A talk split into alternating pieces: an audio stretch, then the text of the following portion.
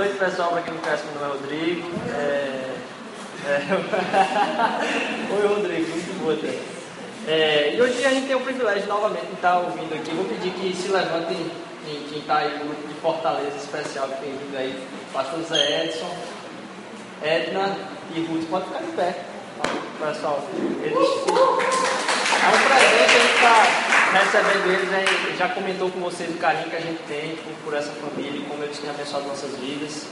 É, espero que. Deixa eu chamar,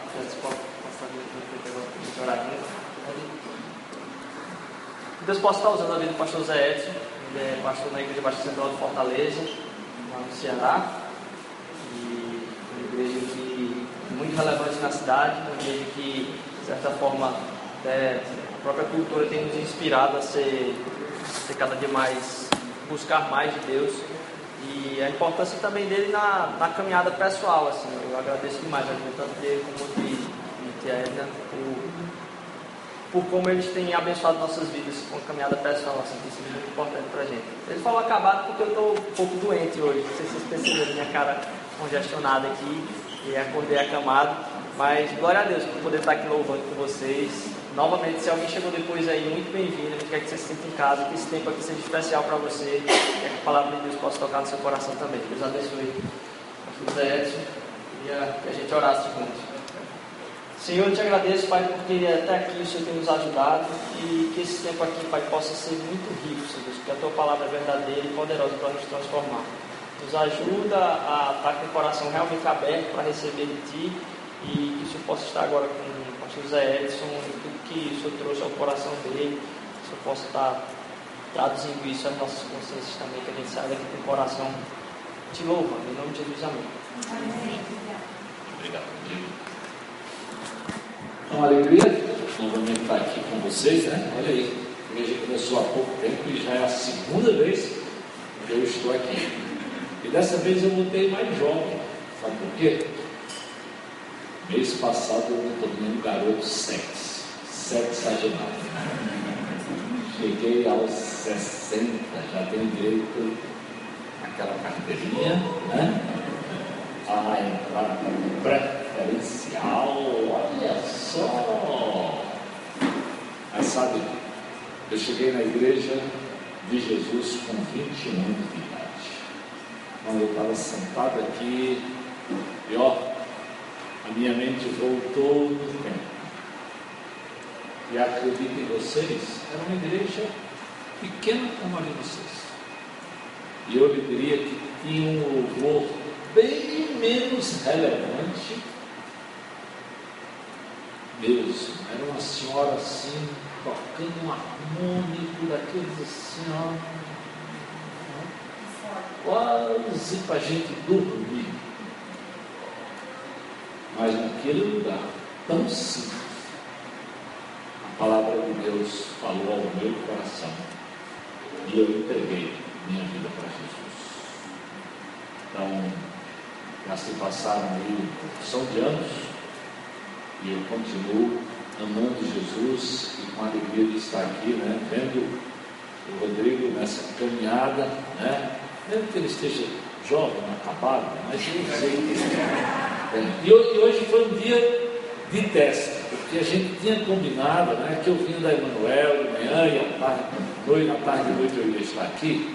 E quando de manhã eu fui fazer o, o check-in para voltar para Fortaleza, para minha surpresa, a Gol me disse que eu ia voltar meio-dia. Mas quando eu assumi, coitado, como é que eu vou dizer para o Rodrigo que eu não vou no mosaico?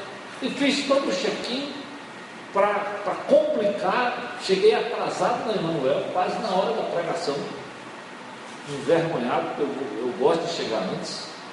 Terminei, saí correndo para o aeroporto, quando apresentei o check-in, a moça disse, como é que o senhor fez esse check-in se o voo está cancelado? Eu digo, agora a senhora, a senhora é que vem me responder, não é? Eu fiz o check-in e o voo, o voo foi cancelado. Aí me, me colocaram no voo que eu imaginava que eu ia mesmo, à noite. Agora eu já tinha mandado aí lá para o Rodrigo, que eu não ia mais para cá, brincadeira já estava lá certo eu vinha, foi uma tarde assim, Foram momentos de. E agora, que a garganta não estava boa, né? Mas depois eu disse, Raquel, avise logo que pelo menos eu fiquei, eu vou estar lá com, com o pessoal. Então, uma alegria para mim estar aqui com vocês. E, e estou em desobediência com o Rodrigo. Que ele tinha me pedido para falar de um assunto, mas o meu coração veio tão ligado no assunto que eu pensei assim, não, eu preciso falar com os jovens também sobre esse assunto. Porque talvez foi uma das primeiras coisas que eu combinei com ele. Né? Ele fica aí, só para que você não conheça. Não, já ficou, né?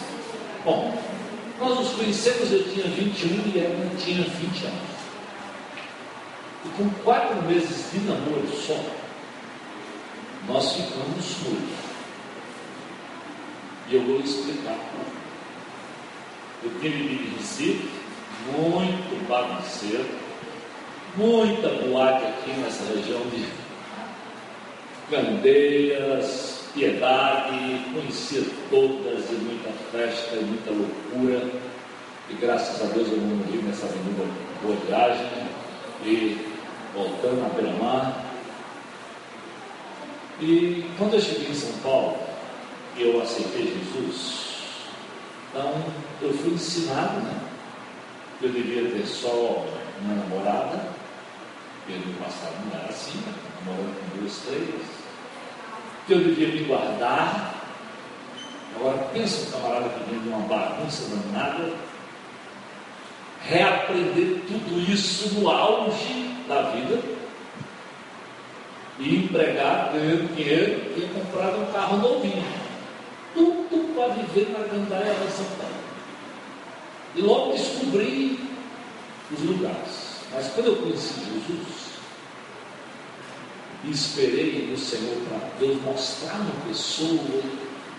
Comecei a namorar com ela, quatro meses depois nós ficamos noivos, e eu disse para ela, logo depois que nós ficamos noivos, olha só, eu levei para ela o meu papelzinho, não sei se você chama contra-cheque, olerite, é, o que você recebe por mês?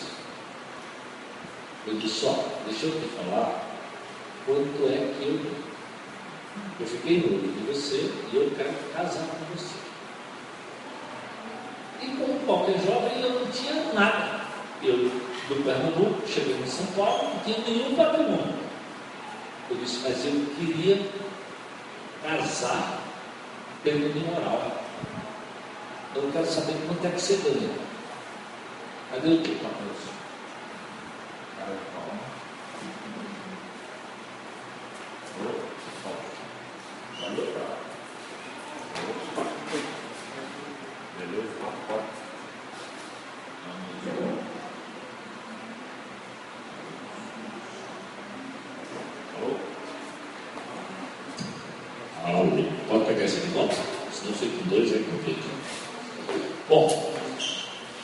E aí ela me mostrou quanto ela ganhava.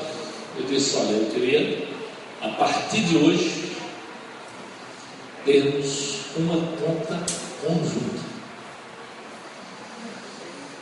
Eu quero praticamente colocar 70% do que eu ganho para a gente pensar em casar. Vamos cortar todo tipo de coisa que eu quero casar. E eu quero saber se você está disposto a fazer a mesma coisa. Ela disse, mas eu, eu ajudo em casa. Eu dou 50% do meu salário para o meu pai. Hum. Eu posso falar com ele? Ai que cara metido. Quatro meses. Mas eu tinha ficado doido, já tinha me autorizado. E foi tão interessante, no dia que eu fui, que eu fui pedir né, namoro, o pai dela estava atendendo uma outra família, eu cheguei, de paletó e gravata, eu já era seminarista. Com a Bíblia preta, daquelas, até como cantor cristão e tudo mais, baixo, bem grande. Me apresentei, disse como era o nome do meu pastor, e que eu vi, aí eu disse assim, olha, eu conheci sua filha, nós oramos, eu quero namorar com ela e eu quero dizer para o senhor que eu quero casar com ela, mas eu quero a sua autorização. Acho que ele olhou para mim e disse assim, esse cabelo é muito doido, não. Chega aqui hoje, me conhece hoje, e já veio falar em casamento. Mas aquele homem me disse uma palavra muito sábia, meu filho, eu não lhe conheço. E assim eu disse assim, porque Deus, Deus me deu convicção, eu orei, Deus falou comigo. E eu vim aqui porque eu quero casar com ela. Aí ele disse assim, olha, filho, eu não, tô, eu não me conheço, estou me conhecendo hoje. Mas aqui nessa casa também se busca o Senhor. Se Deus falou com você, Ele também vai falar com a gente. Por enquanto, eu vou lhe autorizar a namorar com ela. Casamento, a gente conversa um pouquinho mais. E quatro meses depois eu estava falando de noivado e tentando acertar as contas e tinha que falar com ele para liberar 50% do salário dela para que nós pudéssemos juntar e nos casar. Eu quero dizer para vocês que aparentemente pode ter sido muito precipitado, muito rápido,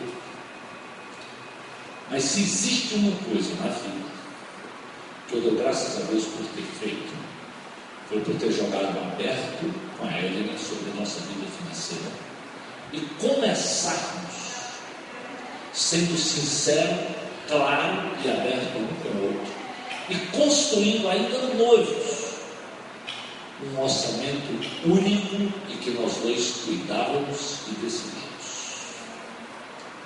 Eu quero perguntar aqui, quem aqui sonha casar? Que é solteiro? Eu estou ouvindo nessa, nessa igreja aqui, tem mais jovem do que. Quem é solteiro aqui? Solteiro. Ixi, eu pensei que tinha mais gente. Vocês são casados todos aqui? Hein? Vocês são casados? Então, tu é solteira? Quem é solteiro? Está com dizer que é solteira? Não, olha aqui, muita gente.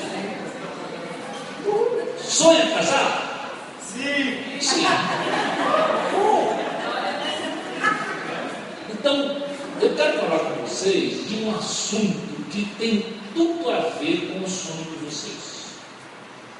Eu quero que vocês acreditem. A maioria dos problemas do casamento hoje passam por problemas financeiros. Onde, às vezes, eu tenho que dizer para vocês, moças, casar com um camarada desarrumado financeiramente é bronca e é bronca grande. É muito melhor quando vocês, mulheres, não são tão arrumadas, e se o marido for e ele souber liderar, ele vai lhe ajudar e vai lhe conduzir. Agora você, mulher, que Deus chamou para ser ajudador, ajudar um camarada que não sabe usar dinheiro, você se prepare para sofrer um bocado. Então é muito importante, eu achei, julguei que era muito importante conversar um pouquinho com vocês sobre finanças, no sonho, no ajuste da vida financeira, do sonho do casamento, do plano.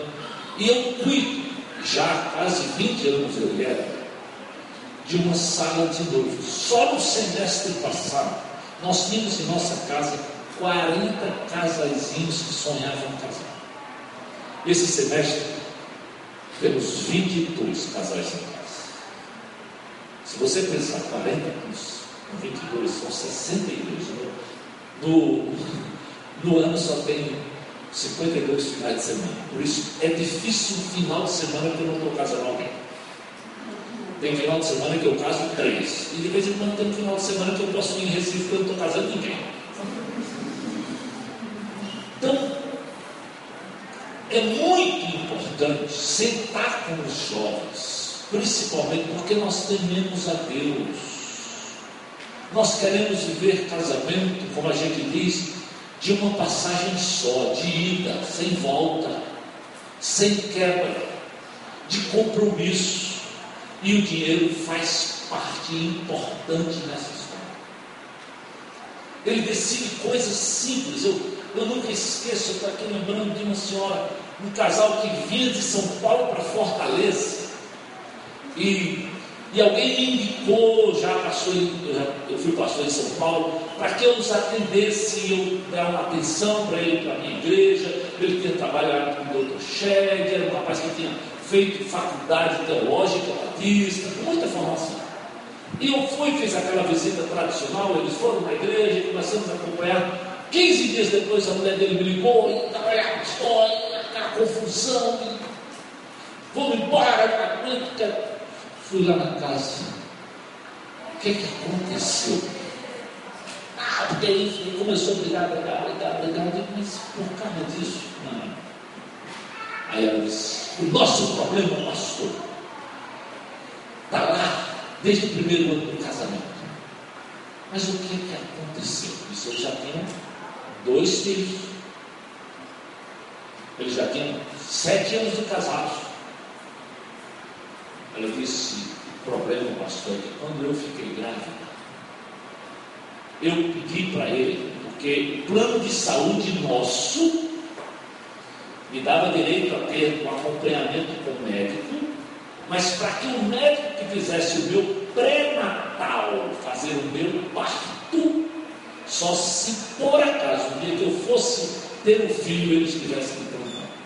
Se não, para garantir que seria ele, nós teríamos que pagar um dinheiro tal para ele, mesmo não sendo livre para ele lá fazer.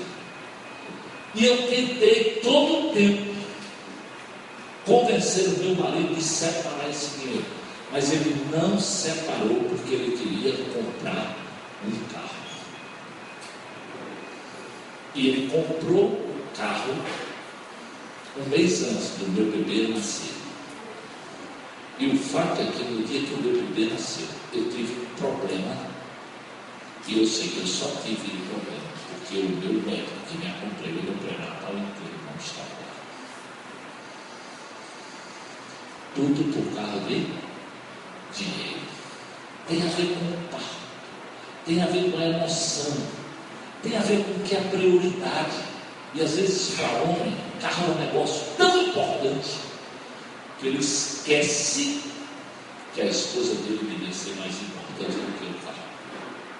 Que um momento como esse para uma mulher é, é muito importante. E eu lhe digo que o valor daquele parto não representava 20% do valor daquele carro. Então dinheiro entra e mexe com o casamento. Então a bronca dela era porque ele nunca me priorizou, ele nunca cuidou de mim, ele nunca foi sensível à minha necessidade. E ela disse: E meu filho hoje tem problemas emocionais por causa daquele pai, porque eu fiquei insegura. Então, meus amados, dinheiro entra na história de vocês, entra no parto, entra na caminhada muito mais do que vocês imaginam. Então é muito. A Bíblia diz: ó, se alguém quer casar, deixa até pai e mãe para se juntar ao marido. Quanto mais o controle financeiro, aquela coisa do apego de querer ser dono ou mandar sozinho. Eu digo toda vez na sala de Deus: se você quer ser dono ou dono do seu nariz, não casa, querida, não casa, meu irmão. Porque o segredo do casamento é construir unidade. Eu creio que o propósito principal do casamento, sabe qual é? Produzir santidade. Ah, você só sabe o que é viver com um camarada diferente de você depois que você caminhar alguns anos eu sou quase perfeito. Mas trabalho que eu dei para ela. Ela é quase perfeita, mas não me pergunta o trabalho que ela me deu. Nos primeiros dias, olha, nos primeiros dias, a gente começou a brigar por causa da, da pasta de dente. Como assim, pastor? Quando estava terminando, ela já abriu uma pasta nova e jogava a outra no lixo. Eu chegava no banheiro e dizia, Deus, cobra aqui, pega umas cinco vezes o que nessa pasta.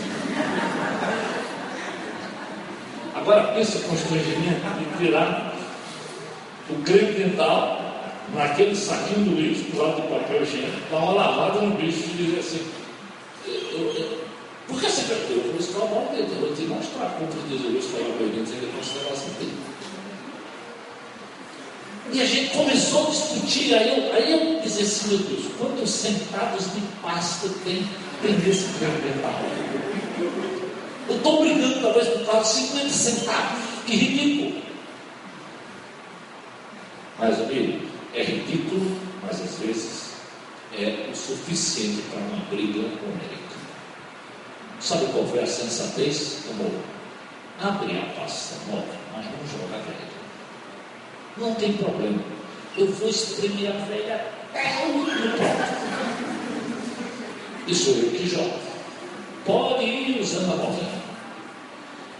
Às vezes uma coisa tão simples mas é preciso conversar, é preciso ajustar e saber que isso mexe com o bolso, com o dinheiro e por isso dá problemas. Então, desde o livro do Gênesis, em Gênesis 2, versículo 15, aí o texto diz assim: ó, o Senhor Deus colocou o homem no jardim do Éden para cuidar dele e cultivá-lo. Desde que Deus criou a família e colocou o homem, ele disse: ele deve cuidar, ele deve cultivar. Não basta, amigo, simplesmente ser um marido e não participar. Tem que cuidar, tem que cultivar, tem que zelar, tem que ser proativo. Em Gênesis 4, versículos 6 e 7, o Senhor disse a Caim: Por que, é que você está furioso? Por que se transtornou o seu rosto? Se você fizer o bem, será que você não será aceito? Mas se não fizer, saiba que o pecado o ameaça à porta e ele deseja conquistá-lo, mas você deve dominá-lo. Lembra? Já. Deus diz só, o pecado bate a porta e você tem que dominar. E com relação a essa coisa de dinheiro, meu querido, o pecado bate a porta todo dia. Olha aí. Só recentemente, eles me mandam um cheque assim, senhor tem esse cheque aqui, vai buscar lá. Agora vai buscar e vê o quanto de juros que tu, que tu tem para levar esse dinheiro lá. E várias comunicações assim. E você, quem não conhece aquele velho refrão, é só hoje. Como? Só. Você não pode nem parar para pensar. E o pecado está batendo na porta, né? Você não está nem precisando de roupa, mas alguém disse: olha aí, o shopping center Recife vai começar a liquidação. Uhum, vamos lá. Você precisa não, precisa não. Mas vamos lá para a liquidação, nós vamos lá. E você sabe como o shopping fica, né? No período. Será que as pessoas estão precisando? Será que perguntaram mesmo, eu preciso da roupa? Ou nós vamos colocar em liquidação? Qual é a prioridade? Por que ir lá? Por que comprar? Quando você compra o que você não precisa com 50% de desconto, você não ganhou 50%, você perdeu 50%. Você não precisa. Você comprou e fica lá. Quem não sabe que muitas das mulheres têm bem mais sapato do que elas precisam? Eu sei, mulher, vocês custam um pouquinho mais caro, né? O pastor Lucas diz assim, só de rodapé vai um monte É batom, né? pintar as unhas, as mãos, os pés. E eu digo isso para os rapazes que em casa tem que entender isso. Porque mulher tem uma despesa realmente. Se você quer sua mulher bonita, você tem que pensar nisso e tem que separar no orçamento dinheiro para essas coisas. Então, Deus diz: o pecado vai bater na porta, e a liquidação bate na porta, a promoção bate na porta, e um troço que bate na porta e está no bolso de cumprir. chama-se cartão. Vamos só assistir o videozinho do cartão de crédito, só para vocês verem o que acontece. Graças a Deus que isso não é aqui em Recife. É lá no Paraná. Eu tenho quase certeza que esse problema é lá no Paraná. Não tem.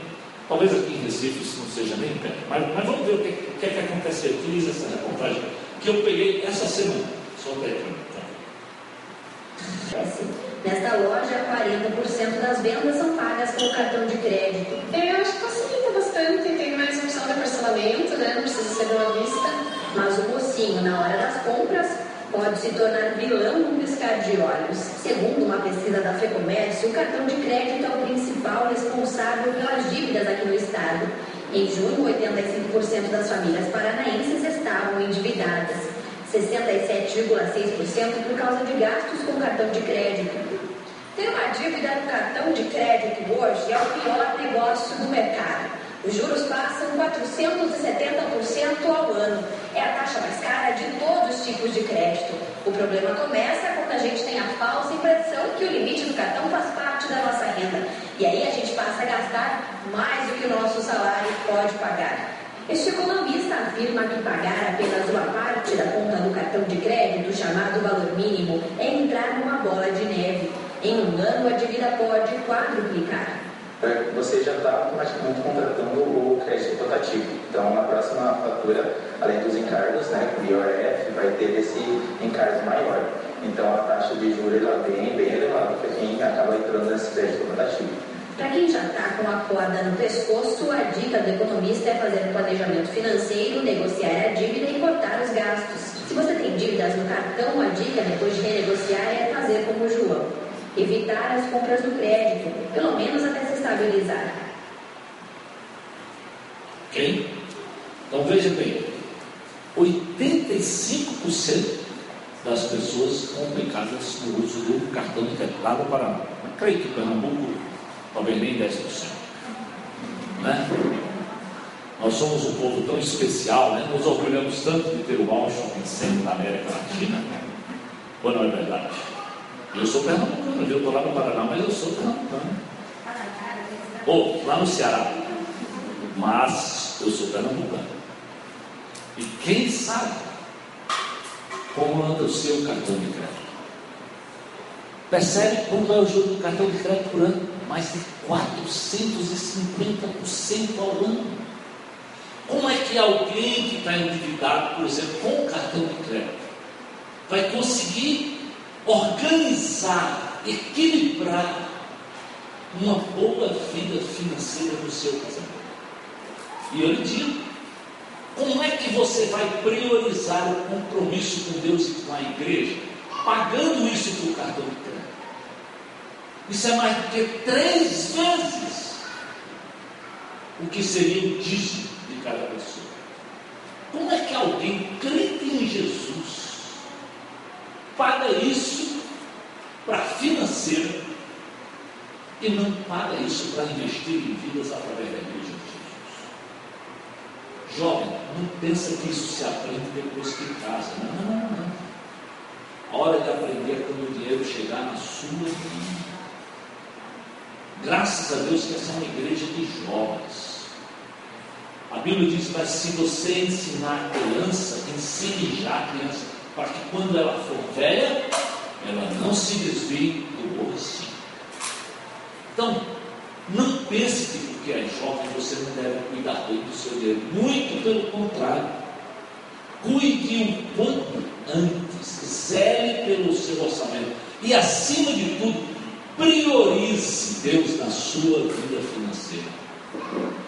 Graças a Deus, eu, eu, eu entreguei minha vida para Jesus no dia 31 de maio de 1978. No dia 1 de junho de 1978, eu entreguei minha vida para Jesus. E nunca do que eu ganhei, eu deixei de priorizar o Senhor naquilo que eu ganhei. E não era diferente na vida da época quando ela trabalhava. Nós sempre colocamos a primeira coisa do nosso dinheiro era para Sempre. Sempre, sempre, sempre. E eu quero dizer para vocês, se faltou, faltou na casa do meu vizinho. Na minha, graças a Deus, nunca fez falta. Nunca levamos isso em consideração. Sempre entendemos que aquele dinheiro, na verdade, nenhum daquele dinheiro é meu. Foi tudo Deus que me deu, bondosamente. E devolver 10 é alegria, ou mais 10 de tanto que eu recebo do Senhor. Então, amado, eu espero que você compreenda que dinheiro não é uma coisa que a Bíblia fala pouco, não. Talvez você vai se espantar como jovem, mas eu lhe digo que Jesus falou mais de dinheiro do que sobre fé e oração. Que é isso, pastor? Parece que Jesus é um financista. Não, não, não. É não. Sabe por que Jesus falou muito dinheiro? Porque ele diz né, que se você não controlar, o dinheiro lhe desvia até de Deus, até dele mesmo. Não podemos servir a Deus e as riquezas e a esse mundo. E muitas vezes não priorizamos porque não colocamos. Então, Deus, Jesus falou muito dinheiro porque ele sabia que todo dia, de manhã, de tarde e de noite, você vai lidar com dinheiro. Cedinho, quando você já pensou aqui quantas lâmpadas tem? Cada lâmpada dessa aqui representa uma fonte de dinheiro. Cada lâmpada dessa, na sua casa, cada vez que você abre a torneira, a como é que é aqui? A, Compesa, né? É tanto lugar lá em, lá em Cagés. A Compesa começa a contar. Quando você liga o, o fogão, o gás, é pago. Quando você entra no outro, quando você paga um sapato, você pagou por ele. Então você lida com dinheiro todo dia, todo tempo. É por isso que Jesus falou. E ele falou porque ele sabia que isso tem o poder de dominar o teu coração, jovem. É o carro, é a roupa, é o cabelo, é o penteado. Não falta, não falta coisas. Então Deus diz: Ei, Caim, se você fizer o que é certo, você acha que você não vai, não vai ser aceito? Você não está entendendo que o pecado já lhe ameaça desde o início. O jovem Caim, Deus diz: o pecado bate na sua porta, mas é você que tem que dominar. A liquidação vai ter sempre, sempre. Todo dia tem promoção em qualquer shopping que você for. Todo dia tem promoção em qualquer supermercado que você for. Todo dia tem promoção de tudo que você. Se você entrar na internet, olha, eu conheci uma moça, recém-casada, que ela começou comprando aquele negócio, os dois recém-casados, ela não muito boa de fogão, né? E entrou para uma promoção do Groupon. Aí no outro dia ela foi uma promoção do não sei o que lá. De uma hora para outra, pasme, ela tinha comprado 80 refeições. Ela disse, pastor, eu só ia dormir depois da meia-noite, quando lançava os novos programas. Ficava de meia-noite a meia-noite para comprar as promoções. Oito, oito. Agora, você pensa, não, professora da universidade, advogada, cabeça boa, cabeça boa mas se deixou dominar por uma besteira dessa. E olha, querido, hoje no computador, no celular, não falta e-mail promovendo, zap promovendo. E você, às vezes, você não precisa se, se dar uma olhadinha na conta na hora, você pode pagar por aqui. É fácil, esse, esse é o problema. Quando você usa o tal do cartão de crédito, é, é, é horrível, porque você não tem o dinheiro, mas quando você passa o cartão, você ainda se acha o, o dono do o bacana. Quando você, hoje, se chegar no mercado, uma conta de 120, por exemplo, você dá 10 notinhas de 10, 12 notinhas de 10, parece que você. É coisa de pobre usar dinheiro. Olha como o diabo inverte os valores. Então, cabe a você, diz a palavra de Deus, dominar essas coisas. Era o desafio. Desde o princípio, Deus ensina ao homem que é preciso assumir responsabilidades. Há quem diga, preste atenção, que hoje nós temos uma geração que é a famosa geração do neném. Nem gosta de estudar, nem quer trabalhar, nem quer assumir responsabilidade. E é por isso que às vezes as moças dizem assim, pastor, não é meu, estou falando da minha igreja, não estou falando da moçada. Pastor, esses caras não querem nada com nada, não, pastor. Fala, fala com eles. Ah, recentemente, duas moças disseram, pastor, vai lá dizer para eles que eu tenho que ser líder. Esses caras têm que ser homem, pastor. É, os caras falam muito e fazem pouco. E eu sei que o senhor, ele me chamaram, ele convocaram as duas meninas só, reunidas, uns 80 lá. Bom, olha, eu falo mesmo para os camaradas, como é que pode? Você Deus chamou a esposa, a mulher, para ser a auxiliadora. Agora, auxiliar quem não sabe. Já pensou auxiliar um motorista que não sabe dirigir? Você já Quem está no volante é o que não sabe dirigir. E você está no banco do lado. Você se imaginou um ônibus assim? Já se imaginou? Pois eu quero lhe dizer. Se ele não souber, minha filha, não entre no ônibus não, porque você vai ter a mesma sensação. Agora, o que eu já aprendi, e aqui, graças a Deus, porque tem mais meninas, eu preciso falar com vocês. Lembra aquele filme Crepúsculo? Quem assistiu Crepúsculo? Pense na cena. Pense na música. Mas quem era o cara? Um vampiro. Como é que pode, na hora de casar, pensa na festa, pensa na música, mas o parceiro é um vampiro? Muito cuidado, querido. A festa é um dia, a caminhada é para sempre. Não entre na onda, não vá na beleza do vampiro. Pondere, ore a Deus, escute seus pais, converse e pense com quem você. Está na minha igreja. E é tudo da minha igreja. Tem, aqui não estou seguindo, não tem nada a ver. Uma moça já com 38 anos. Ela disse, pastor, eu quero tanto me casar. Eu quero, eu quero tanto ser mãe. Eu já estou com 38 anos. E todo mundo diz que até 42 é a época ideal. Mas, pastor, rapaz que eu estou namorando, que, que quer namorar comigo e que eu estou saindo com ele. Aí ele disse assim, pronto, deixa eu falar de mim. Pastor, eu já tenho quatro imóveis. Eu trabalho bastante, eu sou muito organizada financeiramente, eu já tenho um patrimônio bem considerável e eu tenho um bom emprego. Mas o camarada que namora comigo, ele já tem 30 para 32 anos mas ele não está na faculdade dele. Ele está na faculdade particular e é o pai que paga totalmente a faculdade dele. Sabe o que ele tem? Nada de patrimônio. Ele ainda depende da mesada do pai na cidade. O senhor acha que eu devia? Eu, eu tenho uma dúvida séria se eu devia casar com ele. Ele disse que se você tem, eu tenho quase certeza que não.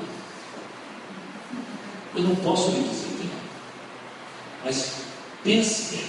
Aí eu disse, ó, meu pai sempre dizia, quem tem filho barbado é gato. Você está arrumando uma camarada barbado para ser mais seu filho do que seu marido. Você acha que ele tem liderança na jeito Então, às vezes, essa coisa de dinheiro, não é o dinheiro pelo dinheiro, mas demonstra o caráter, a organização, o senso de quem sabe aonde quer chegar e do que quer dizer para você. Então, não, não vá nessa não. Converse, procure, avalie tudo isso. A Bíblia é muito clara quando nos chama para um compromisso. Tiago capítulo 4, a Bíblia diz assim: olha, de onde vêm as lutas e as brigas entre vocês? Elas vêm dos maus desejos que estão sempre lutando dentro de vocês. Vocês querem muitas coisas, mas como vocês não podem tê-las, estão prontos até a matar a fim de consegui-las. Puxa, parece que o Tiago está escrevendo para essa geração atual. Pronto para matar, para conseguir. Ora, o camarada arrebenta um banco, roubam, fazem qualquer coisa para ter, para conseguir. É muito comum, clonam cartões. E eu e você? Como vamos pensar nisso? Essa é a geração. Pronto, vocês desejam arduamente, mas como não conseguem possuí-las, aí vê só, brigam e lutam. Quando deseja, aí não consegue, começa a briga. É muito comum isso no casamento.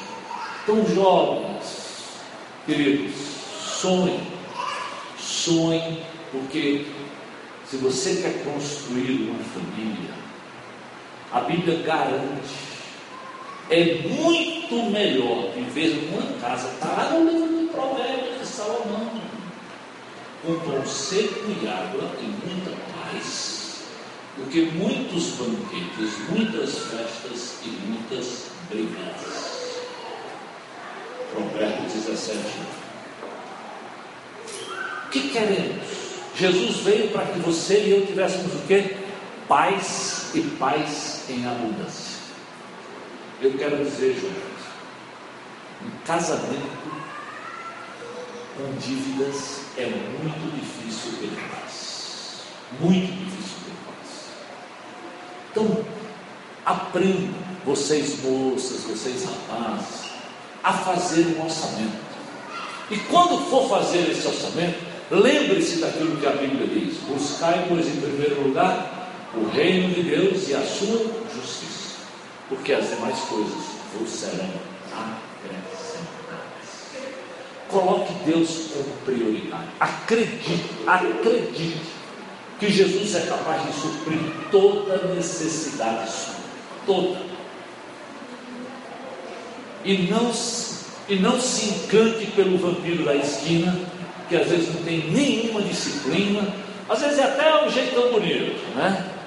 Mas juízo, seriedade não tem. Eu tenho pena porque às vezes eu converso com determinadas moças, minha filha, você tem certeza? Você tem, você, você já avaliou?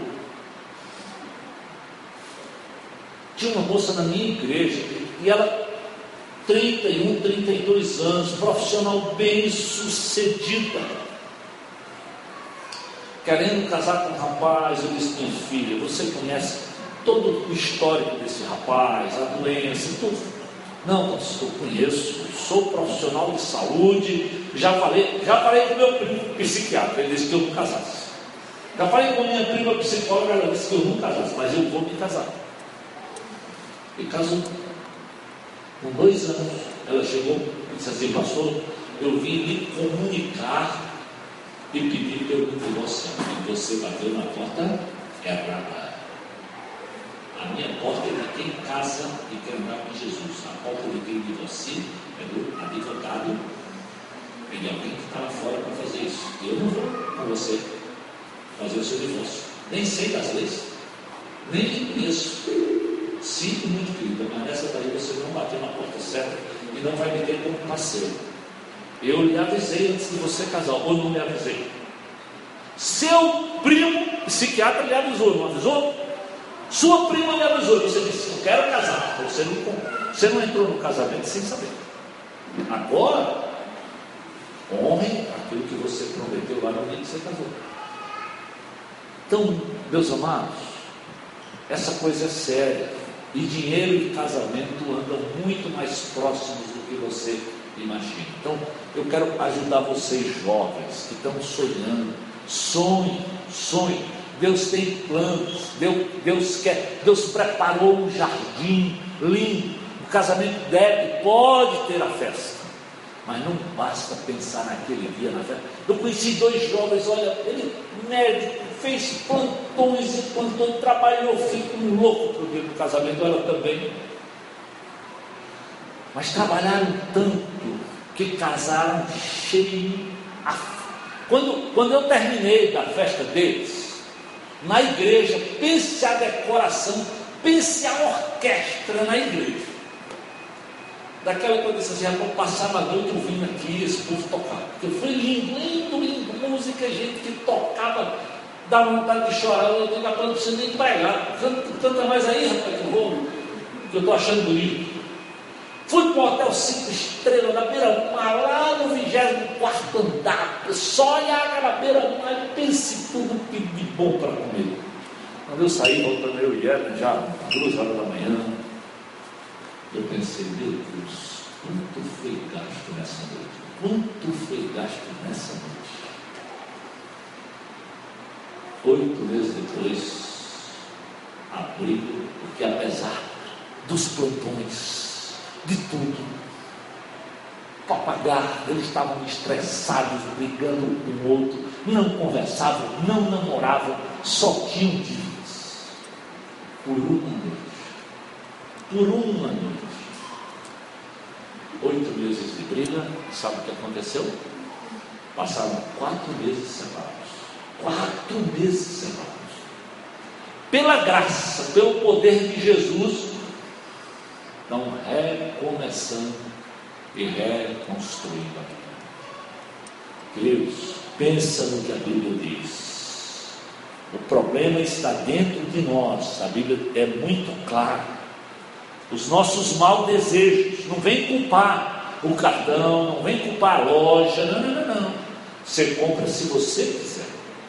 Você tem que cuidar do seu coração. Você tem que segurar. Desde o Gênesis a Bíblia diz o quê? A mulher viu que a árvore parecia agradável ao paladar, era atraente aos olhos, além disso era desejável. O pecado é sempre assim, querido ele é agradável, ele é atraente, ele é desejável. Ninguém vende um carro bonito sem botar uma mulher bonita do lado ou um rapaz muito chique do outro. Então, sempre vestidos a caráter. Pense na vitrine, como ela é pensada e planejada para você chegar lá, olhar e dizer: esse, é esse, é esse, é esse. E você sai com. E Deus? E tua vida? E o teu casamento? Então, eu quero desafiar você. Não consiga para brigar e para lutar. Saiba esperar no Senhor. Saiba se organizar. Saiba se planejar. Priorize Deus. Vocês estão aqui numa investida linda, linda, como comunidade. É fantástico ver um grupo de jovens, um pastor jovem, sonhando com a igreja de Jesus. Que coisa mais linda! Que é mais bonito nessa terra do que a igreja de Jesus? Embaixadora da mensagem de Jesus. Mas é preciso que nós que integramos essa igreja, Jesus disse que nós somos sal da terra, luz do mundo. Vamos sofrer, às vezes vamos pagar preço por tomarmos decisões corretas. Mas se pagarmos fazendo o que é certo, sem problema. Agora, agir desordenadamente. Eu sei que essa comunidade precisa que você mesmo organize o seu coração diante de Deus. Para priorizar primeiro Deus. E acredite você que faz. Deus vai mandar aquela pessoa. E orem e conheçam e confessem. Busque a bênção dos pais, busque a bênção dos seus pastores, dos seus líderes, porque Deus quer o melhor e Ele tem o melhor para vocês. Mas não façam isso emocionalmente, façam isso na dependência de Deus e avaliando e buscando. A Bíblia diz: na multidão de conselheiros há sabedoria. Uma mulher sábia edifica sua casa e uma tola destrói. E aqui, jovem homem, acredite nisso também. Se você casa com uma mulher sábia, ela é capaz de edificar sua casa. Se você casar com uma tola, ela vai destruir sua casa. E eu conheço muitos casamentos também, em que o camarada casou só porque ela era muito bonita. E nada errado de casar com uma mulher bonita, mas desde que ela tenha juízo e compromisso com Jesus. Eu espero que vocês avaliem como jovens, como comunidade, o lugar do dinheiro, do sonho, do plano, para que essa igreja cresça e cresça saudável, primeiro, porque vocês vão ter casamentos bonitos e saudáveis. Os filhos de vocês vão ser os grandes privilegiados de andar numa família que teme ao Senhor, que tem uma vida financeira organizada e que Deus é prioridade. Deus, obrigado por estar aqui no meio desses jovens. Que cenário lindo. Ver o pastor Rodrigo e cada um desses jovens, tantos sonhos. Abençoa a vida de cada um deles. Que eles realmente te busquem em primeiro plano. Que eles entendam que às vezes, na juventude, nós somos tão tentados a pensar de forma imediata e a consumir em coisas que às vezes não levam a nada. Derrama a tua graça, a tua sabedoria na mente deles. Derrama no coração deles uma disposição de cuidarem daquilo que o Senhor colocar nas mãos deles, seja um dom, seja um talento, seja um namoro, seja um carro, seja um emprego para que eles sejam bons mordomos. Afinal, nós não somos donos, nós somos servos, comprados, resgatados e desafiados a usarmos como bons mordomos aquilo que o Senhor coloca nas nossas mãos. Abençoa essa igreja, Senhor. Abençoa cada um deles que lideram a própria comunidade, que eles sejam zelosos para com o dinheiro que entra. E abençoa cada um desses jovens, que eles sejam zelosos primeiro para com o Senhor trazendo a sua oferta, a sua contribuição fiel. Guarde, Deus, esses jovens dessa comunidade. Os abençoe. É minha oração, é o meu pedido, Deus. Em nome